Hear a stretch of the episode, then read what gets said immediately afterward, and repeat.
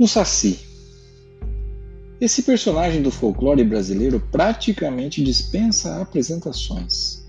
É tão popular que vai além dos domínios nacionais, tendo variações dele em outros países sul-americanos. O motivo mais provável talvez seja a sua origem junto aos tupis guaranis.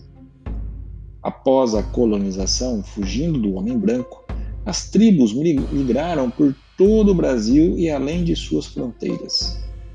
Os primeiros registros do Saci são do final do século XVIII e se ampliam no século XIX. Então, é uma lenda relativamente recente, se comparada a outras tão conhecidas quanto ela.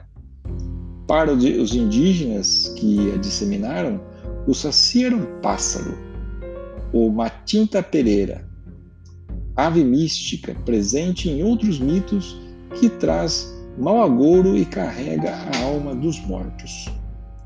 No caso do Saci-ave, ela usa o seu assobio para assustar e confundir os viajantes. Ora o canto fica próximo, ora distante, fazendo com que se percam nas trilhas entre matas e florestas. O Saci, menino negro, de uma perna só, que usa um gorro vermelho mágico e fuma cachimbo, ainda continua a usar dessa tática de, do assobio para essas mesmas finalidades e dar muita risada da situação. Os europeus trouxeram a touca escarlate de alguns mitos. O fradinho de mão, de mão furada no caso, é um exemplo.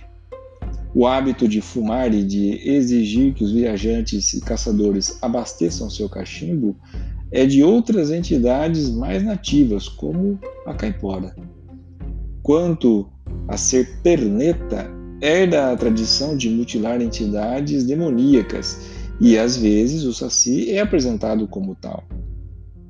Vários seres do nosso folclore são associados a algum tipo de deficiência física, como o capelobo, o pé de garrafa e até mesmo o próprio curupira, que tem os pés virados. Suas principais travessuras são derrubar chapéus, quebrar e desaparecer com objetos nas casas, fazer nós nos rabos e crinas de animais e, durante a noite, perturbar o gado e os cavalos que, agitados, acordam os seus donos. Os três tipos mais comuns de sacis são o saci pererê, que tem as características descritas anteriormente, o saci trique, que tem esse nome porque, em vez de assovio, ele faz um trique, barulho de um galho quebrando, que pode igualmente parecer estar mais perto ou mais longe. E o último é o Saci Sassura, que possui as duas pernas e os seus olhos são vermelhos. A presença do Saci pode ser notada também como um redemoinho de vento. Para capturá-lo, deve-se jogar uma peneira, um terço ou um rosário no pequeno tufão. Rezar um credo pode ser eficiente. Alho ajuda a mantê-lo distante. Tem muita gente que não gosta de alho, mas as lendas, pelo visto, gostam menos ainda.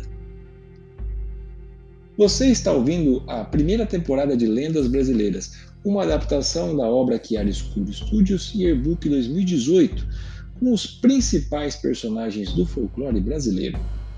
A arte da capa desse episódio é de Bruno Oliveira, lápis e arte final, com cores de Adriano Augusto.